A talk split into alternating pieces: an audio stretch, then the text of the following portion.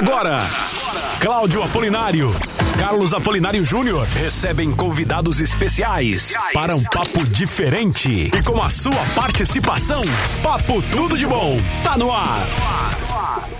Partir de agora, papo tudo de bom. Sempre um bate-papo muito legal com um tema muito especial para você aqui na Vida em 96,5. Você que curte pelo vidafm.com.br, você que nos curte também através aí do nosso aplicativo Vida Play e youtube.com barra Eu Tô Na Vida. E ele tá aqui comigo, Cláudio Apolinário. Oi, Cláudio, tudo bem? Olá, Simone, tudo bem? Muito bom estarmos juntos mais uma vez para mais um Papo Tudo de Bom, né? A gente está sempre aqui batendo esse papo, trazendo pessoas que tragam conteúdos que possam nos auxiliar no nosso dia a dia.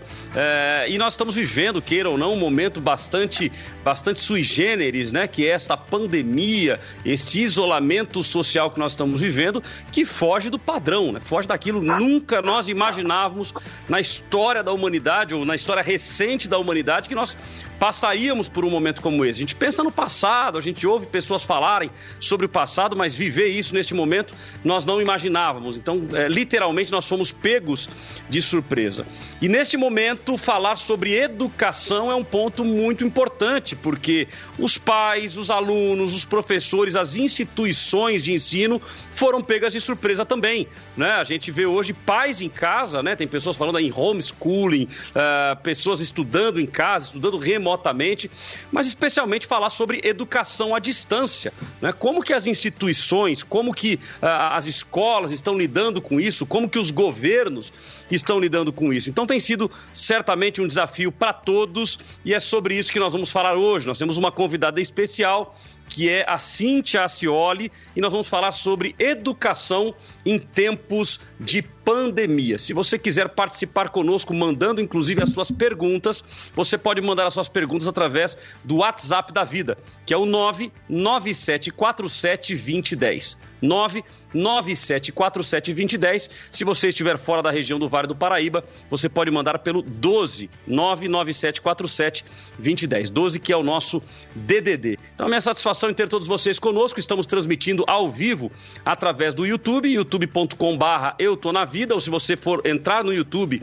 vai no campo de busca e digita lá Eu Tô na Vida, tudo junto, Eu Tô na Vida, e você já vai participar conosco. Você pode mandar, inclusive, a sua pergunta uh, através uh, do nosso YouTube. Também através do Facebook, do Instagram, que é a mesma extensão Eu Tô na Vida. Então vamos lá, eu quero cumprimentar e quero iniciar o programa aqui com a Cíntia Alcioli. Ela é licenciada em computação, é pós-graduada em tecnologias aplicadas à educação e em gestão da educação à distância é mestre e doutoranda em educação e currículo e também professora universitária. Nesses tempos de pandemia, a Cíntia tem prestado consultoria às secretarias de educação de diversos municípios paulista, paulistas, prestando um excelente serviço uh, e um excelente apoio neste momento que, repito, nos pegou de calça curta, é uma surpresa para todo mundo, é um momento de readaptação, todos nós temos que nos readaptar nesse momento. Então eu quero cumprimentar a Cíntia Acioli. Olá, Cíntia.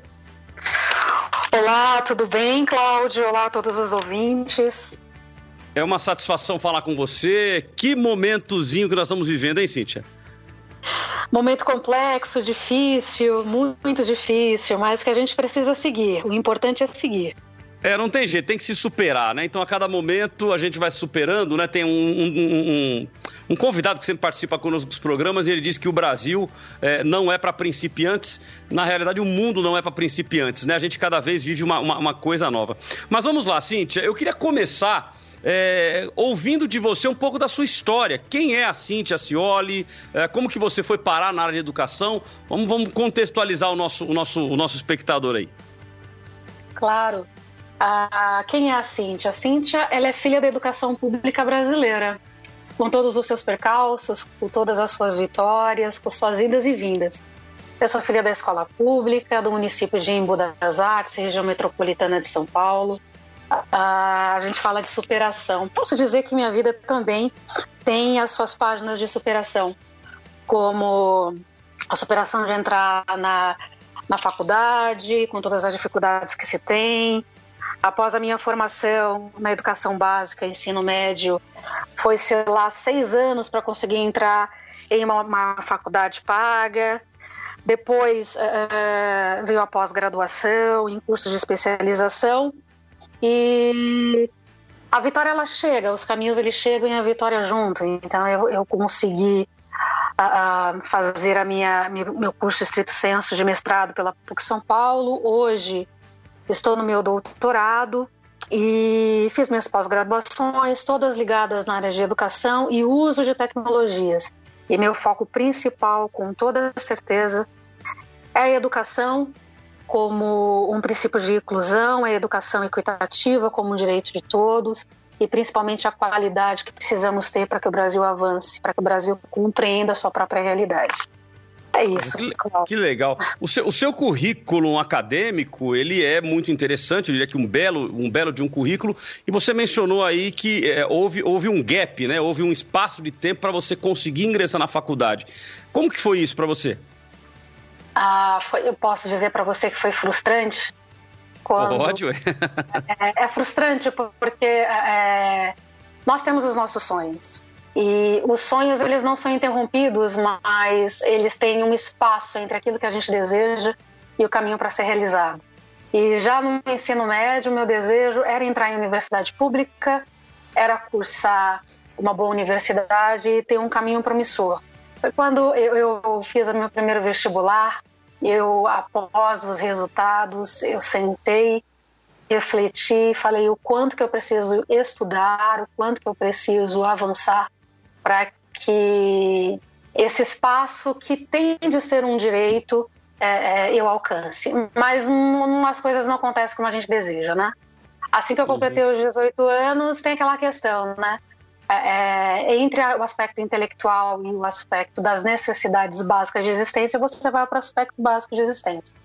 Ah, eu fui trabalhar, eu trabalhei em uma fábrica e produzia peças automobilísticas mas eu sabia que eu poderia ir muito mais além. Ah, quando eu trabalhava, eu comecei a, a fazer minha poupança, a juntar dinheiro na expectativa de fazer curso, cursinhos, para que eu queria ir à universidade pública, mas observava que o sonho estava cada vez mais distante. É, mas eu não desisti dos caminhos. Ah, seis anos depois, eu prestei uma, eu prestei um, um um vestibular, digamos assim, numa universidade uh, que fica na região metropolitana de São Paulo. Passei uh, para fazer tecnologias, perdão, para fazer licenciatura da computação, que é ligada às ciências da computação, também à, à, pedagogia, e dali eu não parei mais. Então, eu fiz uhum. licenciatura, de licenciatura, eu fiz um curso de pós-graduação em tecnologias aplicadas à educação, depois eu tentei mestrado, consegui passar, consegui a bolsa, depois sem bolsa não era viável. Ah, em sequência veio o doutorado, também sem bolsa não era viável, consegui a bolsa. E assim a gente caminha. É, para os ouvintes, para as pessoas que estão a nos ouvir, o que eu posso dizer para os jovens de hoje, e não só os jovens, mas para as pessoas que querem continuar seus estudos, é, não desistam. É, temos os nossos passos, temos os nossos caminhos, mas persista. Persista que a vitória está um pouco mais à frente, mas se você começar a pensar que os obstáculos são maiores do que suas virtudes, todos os seus sonhos vão ficar para trás. Não se permita isso, avance. Continue. Sua vitória está um pouco mais à frente, mas está lá. Poxa, que legal. Agora, é, é, Cíntia, tem todos nós, eu acredito que a gente sempre teve aquela professora que a gente fala assim, não, aquela professora marcou a minha vida. Você teve algum professor, alguma professora, que você falou, não, essa marcou a minha vida e acabou me direcionando para o caminho é, da educação, te inspirou para o caminho da educação? Tem pessoas que nos inspiram a ser humanos cada vez melhores. Né? Tem pessoas que nos inspiram a, a, a mudar nossas, nossas atitudes e quando nós somos pequenos, jovens, estamos na educação básica, o professor é uma grande inspiração. O professor ele é o espelho daquilo que podemos ser ou da imagem da dignidade que a gente admira. E essa imagem eu tenho com uma professora de história da educação básica chamada Vera Pessoa uma pessoa magnífica, humanizada, com um olhar especial para cada estudante, uh, que sempre estava com um sorriso E, acima de tudo, quando ela entrava na sala, a gente sabia que não seríamos mais os mesmos, porque as estratégias que ela utilizava, a forma como ela conversava conosco e o respeito que ela tinha com cada aluno era especial.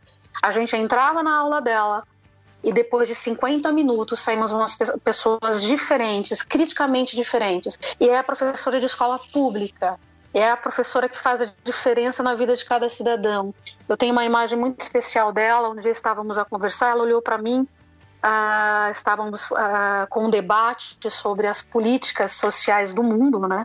sobre a globalização, isso na oitava série.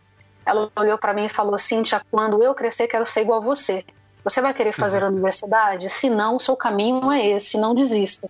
E foi uma uhum. palavra pontual, uma palavra pontual em 1996. E com certeza aquela palavra, ela foi para mim é, é, essencial para esse momento que eu estou vivenciando hoje, ou seja, o professor ele deixa suas marcas. Os alunos eles se vão, mas o que o professor ele deixa lá no passado, da postura dele, faz toda a diferença para o futuro de um aluno. Você, você entenderia que é, a pedagogia, o ensino, então, ou seja, a função como um professor, ele é uma missão? o professor ele é um profissional. Uhum. Ele é um uhum. profissional docente. Ele se forma, ele estuda, ele não para, ele perde fins de semana, ele dorme pouco, ele estuda muito para entregar o melhor que ele pode dos seus conhecimentos. Uhum. É uma missão. Eu acredito que no Brasil a gente tem diversas missões e uma das missões principais da educação hoje é não permitir o aviltamento da dignidade de cada um. O professor ele tem essa missão. A, a missão principal do professor é levar para nossas crianças, nossos adolescentes, já está no ensino superior, o conhecimento que nos faz humano. E desse conhecimento não é somente o conteúdo curricular, é somente ensinar a língua portuguesa, a matemática, a ciência, a geografia, que precisa ser ensinada, pois isso se constitui também em identidade. Mas é fundamental, ao longo da prática, que o professor não se esqueça que o ato de educar envolve valor, envolve atitude, envolve habilidade. Isso, essa é a missão do professor. A missão do professor é fazer o melhor de si com todos os objetivos de aprendizagem que a gente tem para a formação cidadã, mas acima de tudo, o professor é um profissional docente de carreira que ele estuda, que ele se dedica para fazer o melhor na sua ação pedagógica. Poxa, que legal. Deixa eu te fazer uma outra pergunta. É, é, a produção nos alertou aqui que tem uma, uma, uma história sua. É, é, melhor, você menciona que a história tem muito a ver com o direito à aprendizagem. Como que você entende isso? O que é o direito de aprender para você? O direito de aprendizagem, eu falo assim, é, é como política pública. Todo uhum. cidadão tem um direito à educação todo cidadão tem o um direito a frequentar uma escola. E ele tem o direito de não só frequentar uma escola, mas ele tem de ter direito a uma aprendizagem de qualidade. Para que a sua formação lá na frente ela ah, voltando, para que a formação desse sujeito também permita que a sociedade se transforme. Ah, a educação é um direito daquele que vai mudar a sociedade. Quando você priva alguém de ter o acesso à educação formalizada, você priva a sociedade de se desenvolver. Então, o direito à educação é um direito a uma sociedade melhor, a uma sociedade mais digna. É um direito para que todos possam alcançar aquilo que lhe é a, a, vou voltar com a palavra, aquilo que lhe é de direito a, a, um bom emprego, a uma boa casa, ao seu direito à saúde, ao seu direito à dignidade. Então, o direito à educação é o direito à dignidade humana. E isso jamais pode ficar como segunda opção. Isso é um dever do Estado para com uhum. seus cidadãos. Tá. É, eu queria agora trazer um pouco a questão aí da pandemia, uma vez que no seu currículo é, vem a questão aí de, de, de, mestrado e ensino à distância. É, a gente já falou isso um pouco fora do ar, mas até para contextualizar o nosso ouvinte, é, você, você tem a sua pós-graduação agora, a sua tese, é, o seu mestrado sobre ensino à distância. Como que foi para você no momento em que entra a pandemia você começa a ser chamada, inclusive, por prefeituras, por secretarias, é uma vez que se tornou a sua especialização? Interessante, porque isso lhe dá uma certa calmaria, uma, uma calmaria dos conhecimentos que você traz, não uma calmaria pelo momento que nós estamos a vivenciar. Uhum. Uh, esse, esse, esse assunto sobre educação à distância, ou tecnologias aplicadas ao ensino e à aprendizagem, sempre me instigou. Uh, desde a educação básica, quando eu tive acesso às aulas por uso de computador, foi instigante para mim. Quando a gente entrou nesse período difícil, histórico que estamos agora, e as escolas, a educação, ela se viu na necessidade de fazer uso de recursos para a educação não presencial. Quando isso aconteceu, eu, eu parei para refletir e falei como a, a, a como que as minhas ideias, como os meus pensamentos que se transformam em documento, que se transformaram em, em, em documentação. No caso do, da, da dissertação, a minha dissertação foi baseada nas plataformas adaptativas de ensino, se essas plataformas realmente estavam centradas na criança, se elas proporcionavam ensino, somente um ato de aprendizagem. E o último uh, uh, de uma do curso que eu participei é, de especialização pela Universidade Federal de São Carlos, um artigo que era produto de um trabalho de conclusão de curso chamado Gestão da Educação à Distância: Perspectivas para a Educação Básica. E foi muito interessante quando, é, é, com a entrada na necessidade, até é, é, orientado pelo Conselho Nacional de Educação, que o caminho seria a, a, educação remota. Só o importante para a gente entender é que a educação remota não necessariamente ela depende é, de tecnologias digitais. Por exemplo, tem municípios que o caminho para chegar o conteúdo escolar para a criança é o impresso.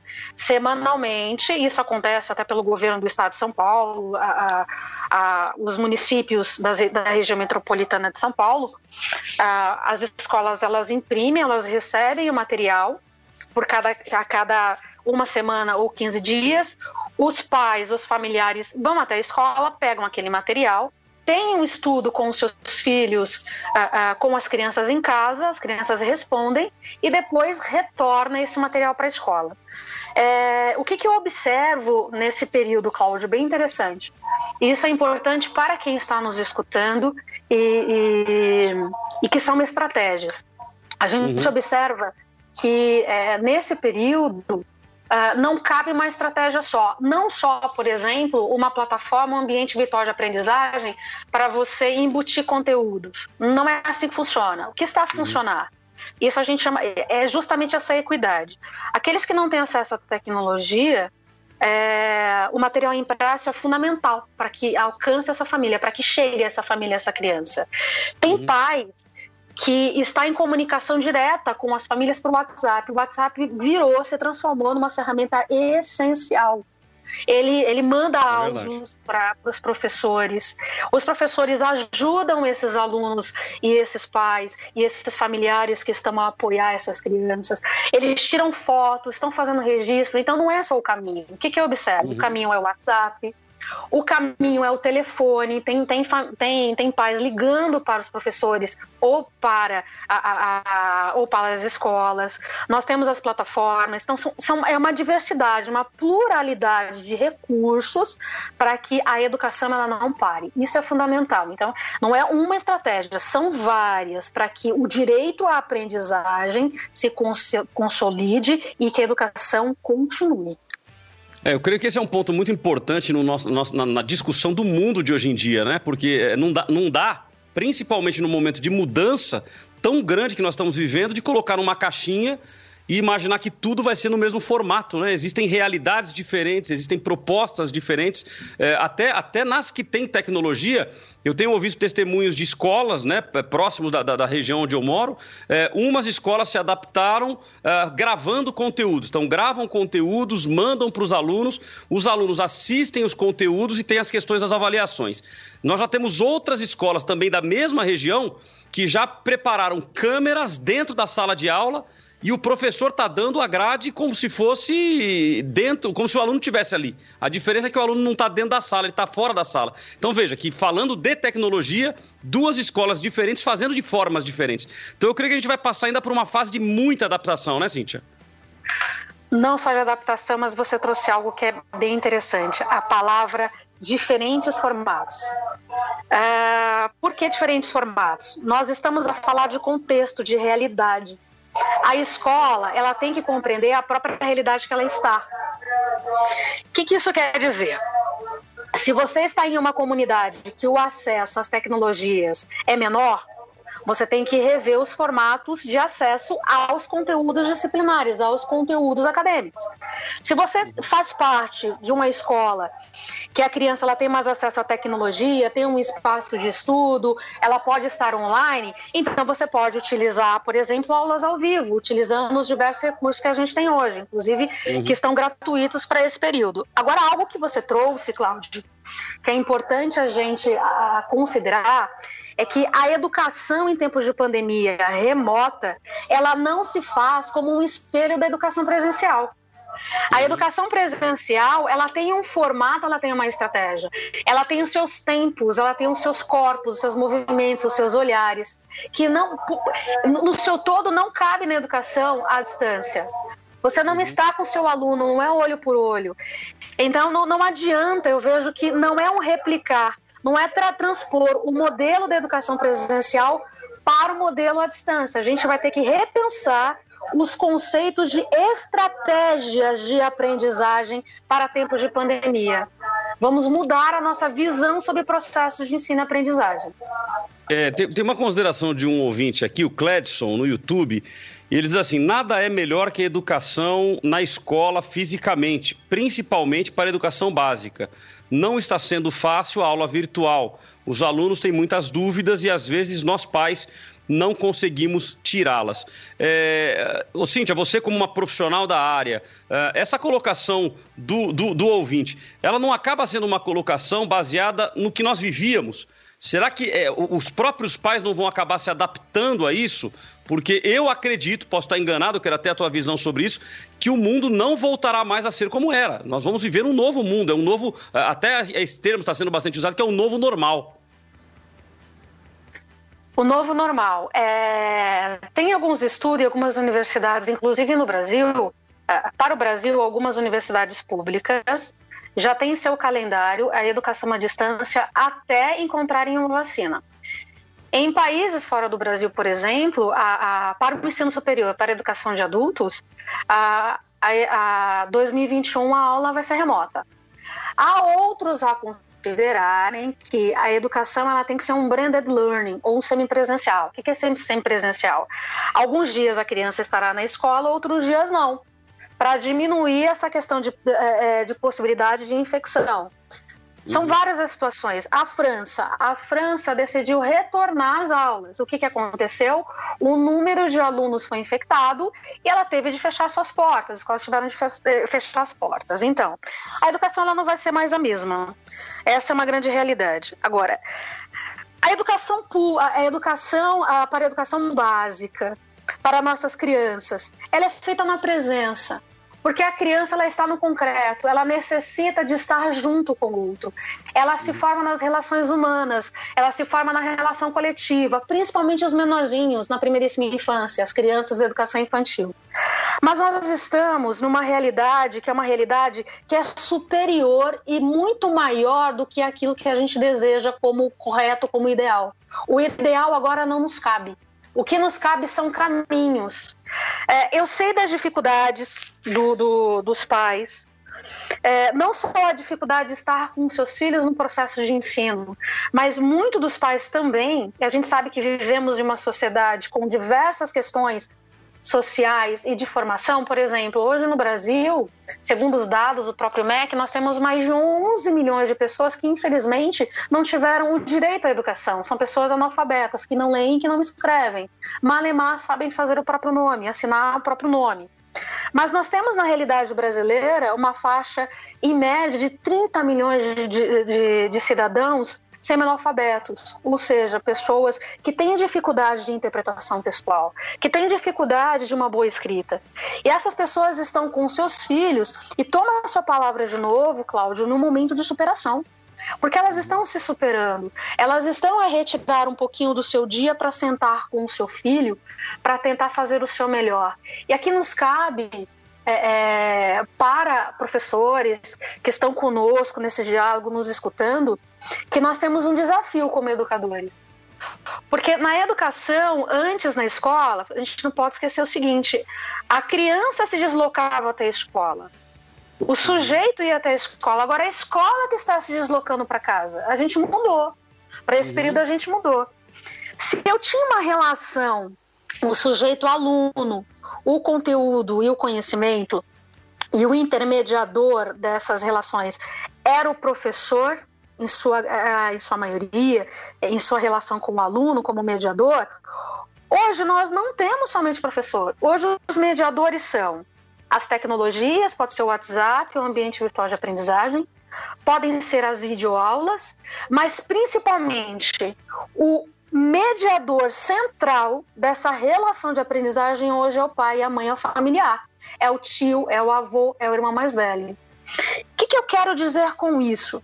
Que quando o professor, quando a Secretaria de Educação, quando a rede, quando a escola ela pensa em um conteúdo fundamental para a aprendizagem da criança, de alguma forma esse conteúdo tem que ser acompanhado de uma estratégia ou de, uma, é, é de um apoio para que esse familiar consiga estar com a criança para um processo de aprendizagem. Porque esse pai, ele agora é o pilar, ele é essencial nessa prática de educação.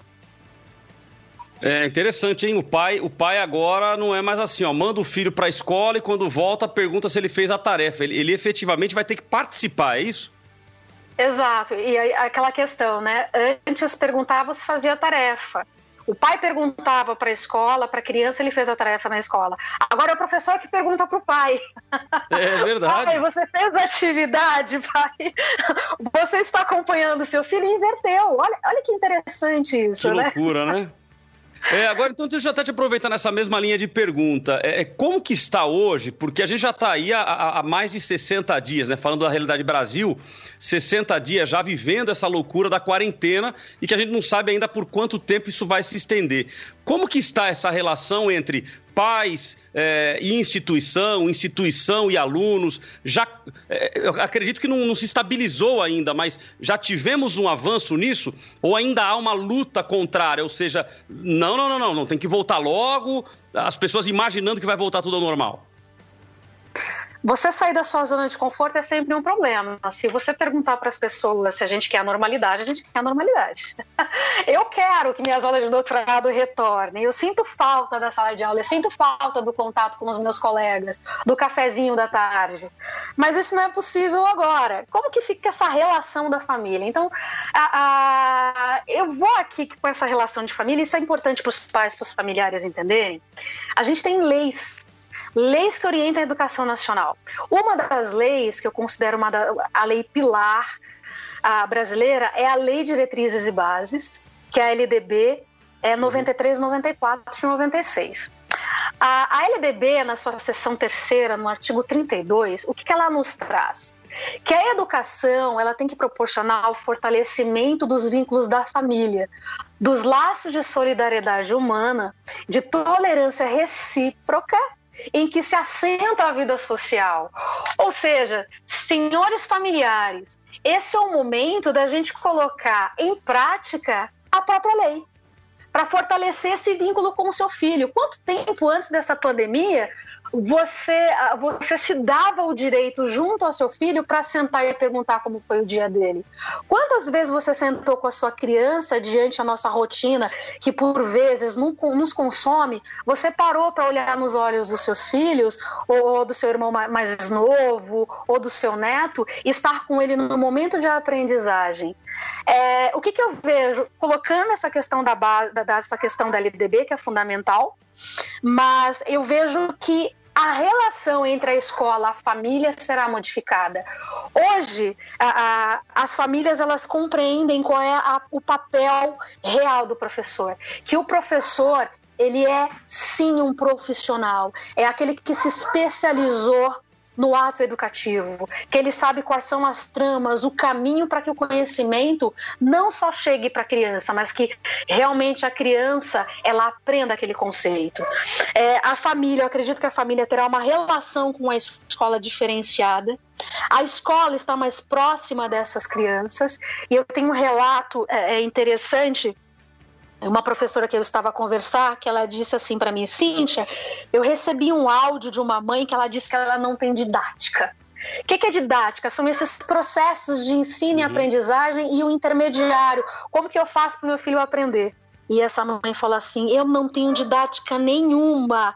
Eu descobri que eu não sei dar aula para o meu filho e que realmente a sua profissão ela é muito especial. Quando ela uhum. contou isso para mim, a gente começou a rir. Eu falei: Tá vendo? Quando a, a, como é importante a gente deixar muito claro quais são os papéis. A família ela tem o seu papel e é um papel que está na própria Constituição, está na própria lei, como a LDB. Que a família então, então, então, naturalmente, pelo, pelo que você está dizendo, vai haver, já está havendo uma valorização do profissional. Sim, está havendo uma valorização do profissional e uma relação mais proximal entre escola e família, o que é primordial. Uma relação estabelecida e fortalecida entre escola e família, com certeza também modifica a escola para a gente caminhar para a escola que a gente deseja. Você está ouvindo Papo Tudo de Bom. Vida. Você pode participar também fazendo aí as suas perguntas, tirando as suas dúvidas sobre a educação em tempos de pandemia. Você, papai, você, mamãe, né, que tem o seu filho aí que ia à escola, hoje ele está assistindo aulas online, né? Como está sendo? Você tem alguma dúvida sobre essas aulas, né? Tira suas dúvidas, faz a sua pergunta. 1299747 2010. Cláudia Polinária, com você. É isso aí. Então voltamos com o nosso papo tudo de bom, hoje falando sobre educação em tempos de pandemia. Deixa eu ler aqui uma observação mandada por um ouvinte, é o José Paulo, dizendo assim: "Hoje muitos não valorizam os professores. Agora estão percebendo a falta dos mesmos. Eu creio que esta pandemia veio para mudar muitos conceitos egoístas. Parabéns uh, e um beijão a todos os nossos heróis. Olha que legal. Valorizando aí o profissional da educação, chamando eles de heróis. Muito obrigado, José Paulo, pela sua participação. Eu tenho aqui também mais duas, duas participações de ouvintes. A Ligiane Ribeirinho, ela diz assim: educação em tempos de pandemia não se estuda direito porque às vezes o meu filho consegue entrar no app e tem dias que não consegue. É complicado. E a Márcia Barbosa dizendo: e onde fica o convívio entre as pessoas? Como vão desenvolver o respeito mútuo, o convívio entre seres humanos, se professores e alunos se falam por internet? Então eu volto com, com a, a Cíntia uh, nesse papo gostoso que nós estamos tendo aqui, eu volto com uma pergunta para a Cíntia. A educação brasileira estava pronta para este momento? Viver esse ensino à distância, a questão da digitalização, uh, tanto na escola pública quanto na escola privada, embora a gente já vinha numa crescente com o advento da tecnologia uh, e a tendência de um ensino à distância, neste momento a gente vê que a pandemia ela alavancou ou seja, ela nos empurrou para avançar mais rápido. É, e até com relação a essas considerações feitas pelos nossos ouvintes, é, qual que é a tua percepção? Porque a própria Ligiane diz aqui que a, a, o aluno acaba não aprendendo muito. Qual que é a sua percepção sobre isso? Vamos lá, Ligiane. Uh, eu vou tomar a sua pergunta, seu questionamento, e abro com. Eu volto para a lei, Cláudio. É eu volto para a lei para apontar algo importante em relação à lei de diretrizes e bases, que é fundamental, lá de novo no seu artigo 32.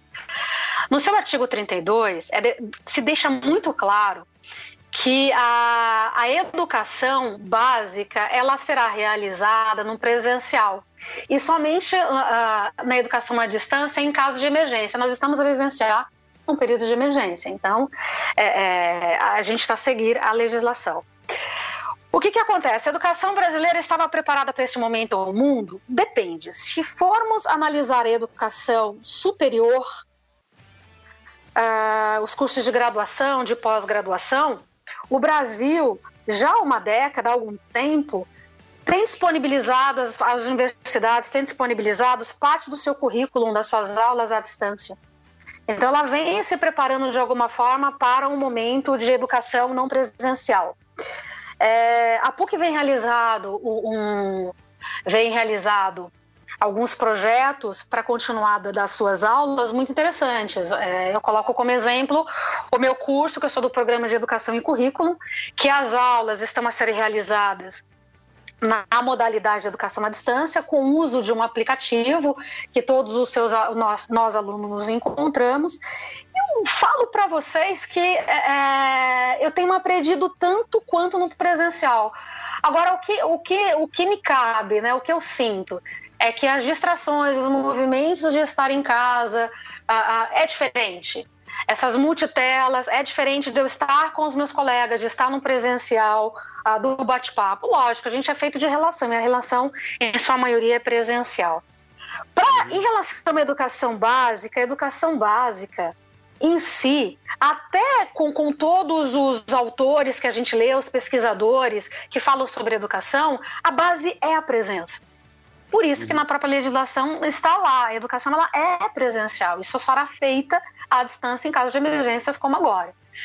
Uh, o mundo não estava preparado, o Brasil não está preparado, a realidade de infraestrutura brasileira não está preparada, mas nós temos que caminhar. E aqui nos cabe algo muito importante como princípio de cidadania, de solidariedade, de políticas públicas uh, que tem que ser dito, tem que ser focado. Esse é o momento, por exemplo, de alguma forma as grandes operadoras é, de telefonia e de banda larga entrar em acordo com os municípios, até com o governo do estado, uma porta para que é, é, dê acesso a essas tecnologias para essas escolas e para essas crianças. Porque é caro e a gente sabe que as questões de, de banda larga no Brasil não é qualquer, não, não são todas as famílias que têm acesso financeiro para tal.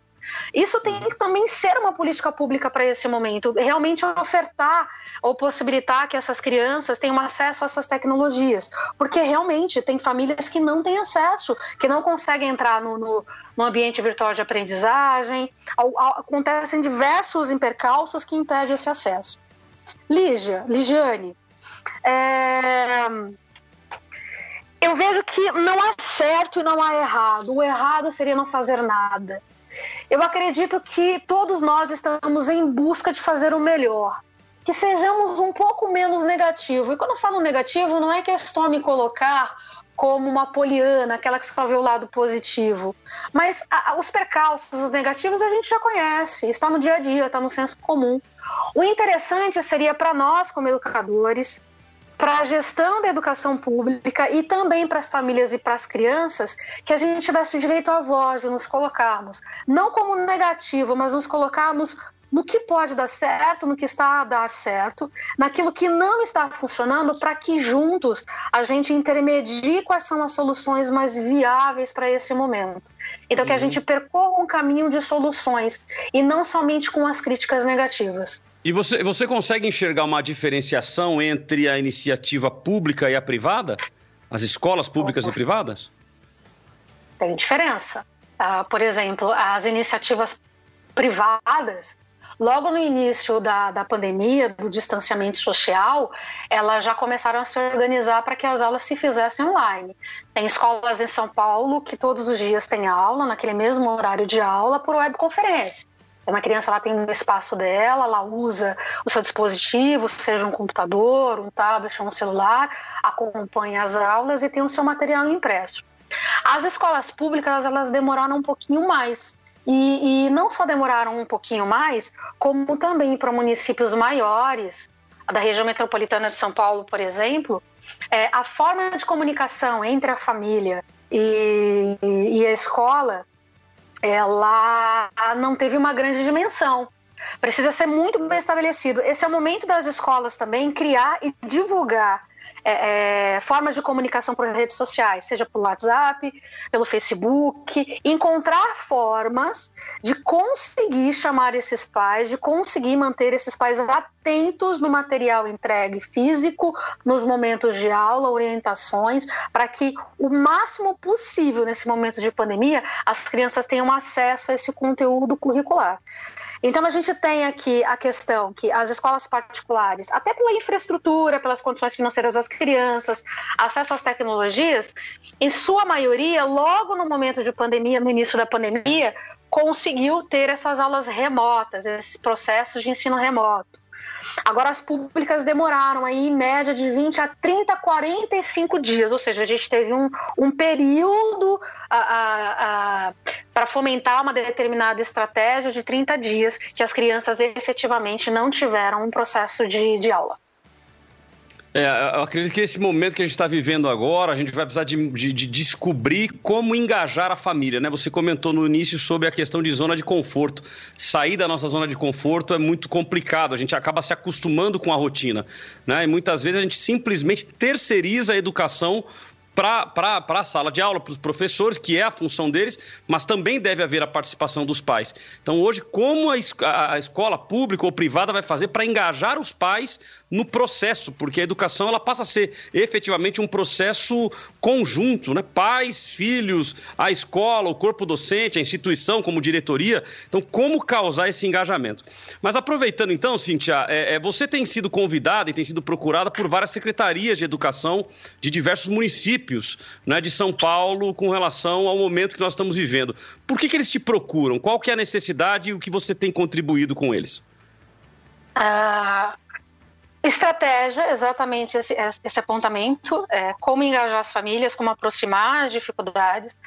Se, algo que eu escutei essa semana que foi extraordinário, uma professora perguntou assim para mim, é, eu estou no caminho correto ou eu estou no caminho errado? E eu disse a ela, não existe certo, o errado seria não fazer nada. Nós estamos caminhando para encontrar soluções ou o melhor possível nesse momento.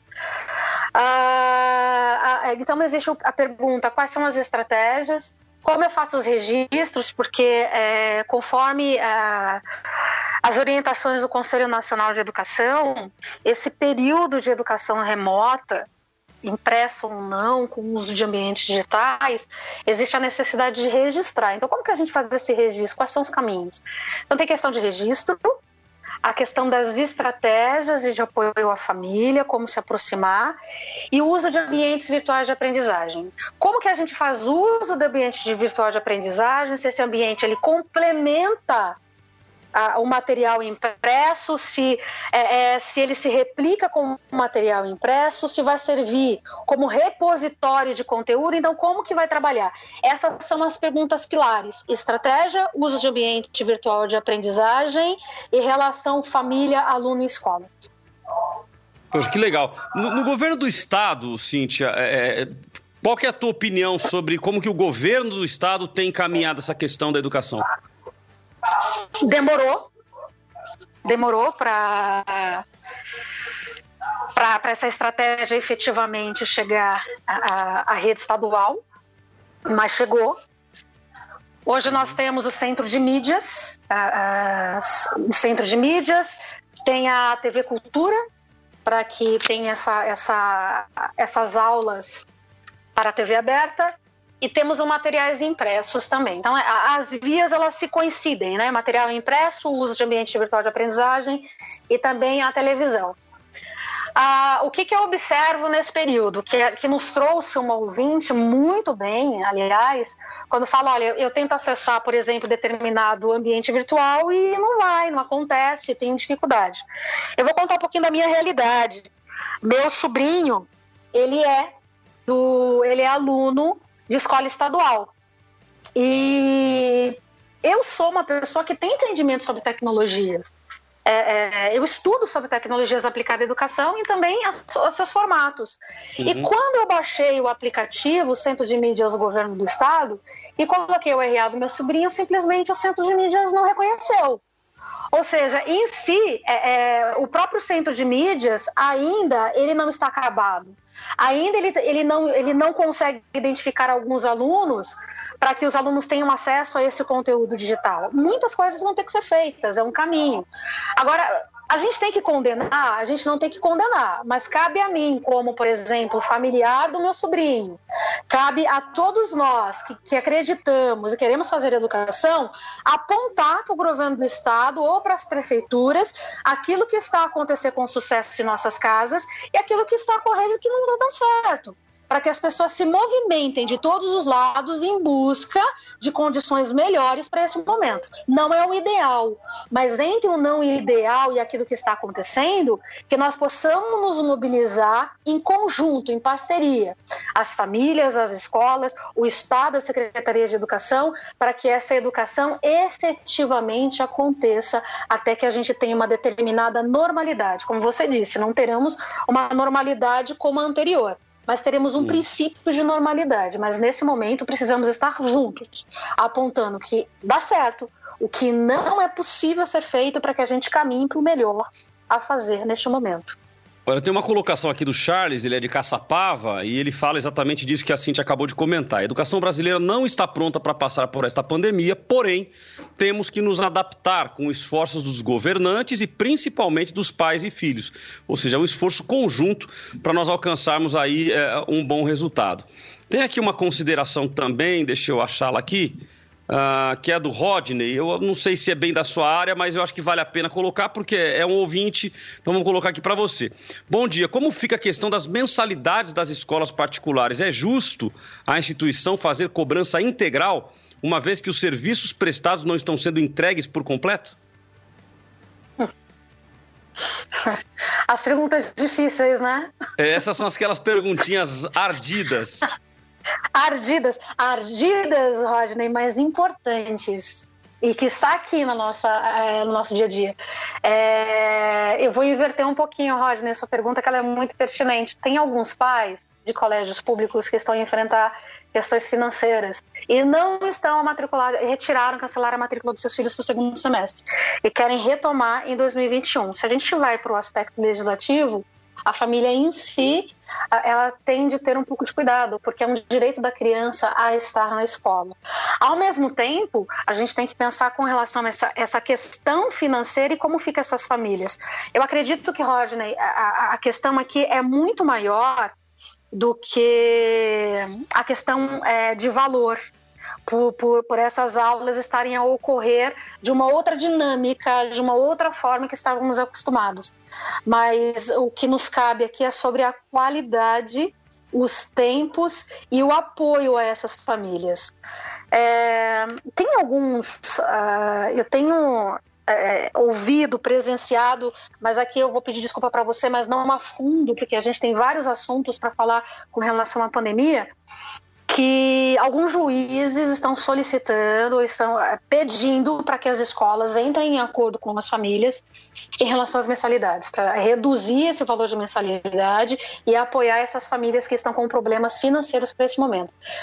Eu acredito que esse é um momento de empatia e solidariedade, que também a gente não pode esquecer, também punir essas, essas, essas unidades particulares, porque ela tem a sua folha de pagamento ela tem os seus profissionais, ela tem os seus instrumentos, é, é todo mundo junto, literalmente. E o acordo ele tem que vir é, em comum, para o bem de todas as partes, para o aluno, para sua família e para a escola também. Porque se você acreditou que aquela escola X ela tinha um processo de ensino-aprendizagem qualitativo e que você estava confiando, continue a confiar. Mas, é, mas essa escola também em particular tem que abrir as suas portas para conversar com essas famílias, para que essas crianças se mantenham nesse espaço e tenham o seu direito de educação garantido. E espero ter conseguido responder de alguma forma. Ô, ô Cíntia, eu aproveito a sua consideração, eu, eu gosto sempre do equilíbrio, né? Então, é, é eu, eu faço hoje pós-graduação também na Santa Casa de São Paulo. Uh, e, e, houve um embate dos alunos com relação a isso, inclusive. Fizeram um abaixo assinado para diminuir a, a, prestação em 50% até o final do ano. Uh, e eu confesso que eu fui um dos defensores de que não deveríamos seguir essa linha. Por quê? Porque os professores que estão lá, eles precisam receber o salário deles também para sobreviver. Então, quando nós caímos em 50%, nós estamos falando em cair em, em, efeito cascata os 50%. Então, eu creio que é um momento de equilíbrio. O que a, o que a Cintia comentou é muito importante. A instituição precisa entender que as famílias também estão passando por um momento de dificuldade. Então, as famílias que estiverem passando por esse momento, o que fazer para equalizar? Mas também é importante que nós, como pais, nós, como, como alunos, nós também tenhamos o entendimento de que na outra ponta, se nós é, tirarmos deles o fôlego para que eles criem novas estruturas, pensem em novas tecnologias, reestruturem o seu corpo docente, até com cursos para aprenderem a como lidar com esse momento, certamente a gente vai ter são escolas fechando e automaticamente isso é um prejuízo, porque a educação ela é um dos, dos absolutos pilares para qualquer nação.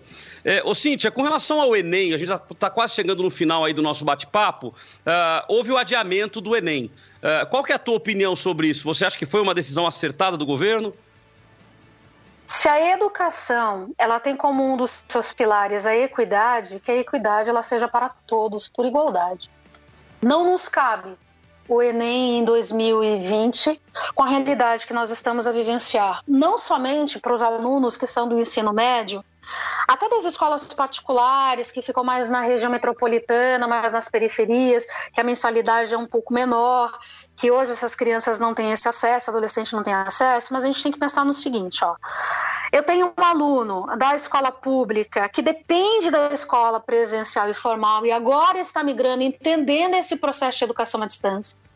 Ou seja, que lhe exige mais autonomia, que lhe exige mais criticidade de uso, que lhe exige muito mais sabedoria e alfabetização digital para o uso desses ambientes. Isso requer tempo.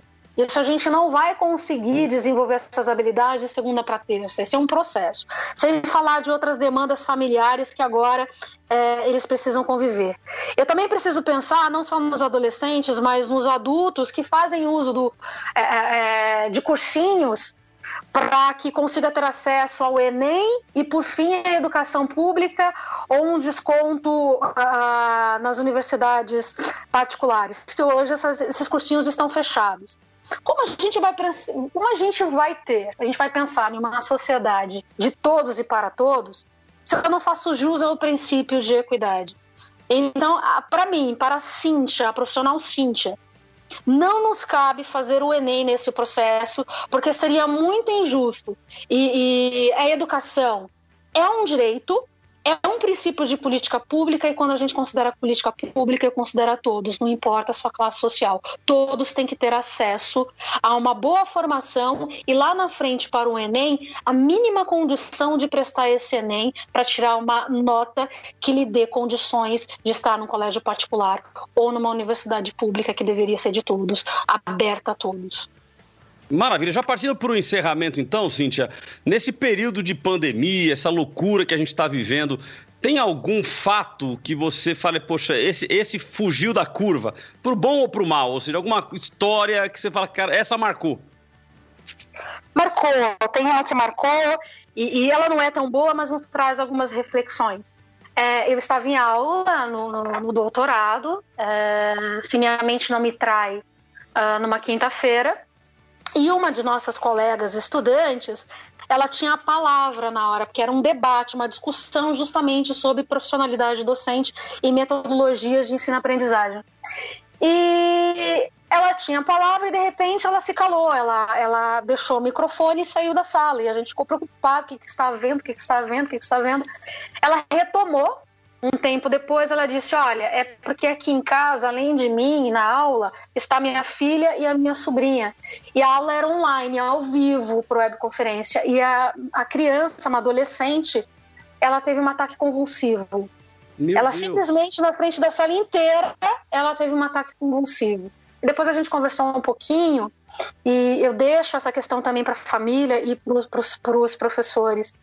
É, esse é o momento de passarmos conteúdo, literalmente de cumprirmos o calendário, o projeto político-pedagógico na sua integralidade, o excesso de conteúdo, ou esse é um momento é, que a gente tem que escolher o que é essencial e não pressionar esse adolescente, não pressionar essa criança.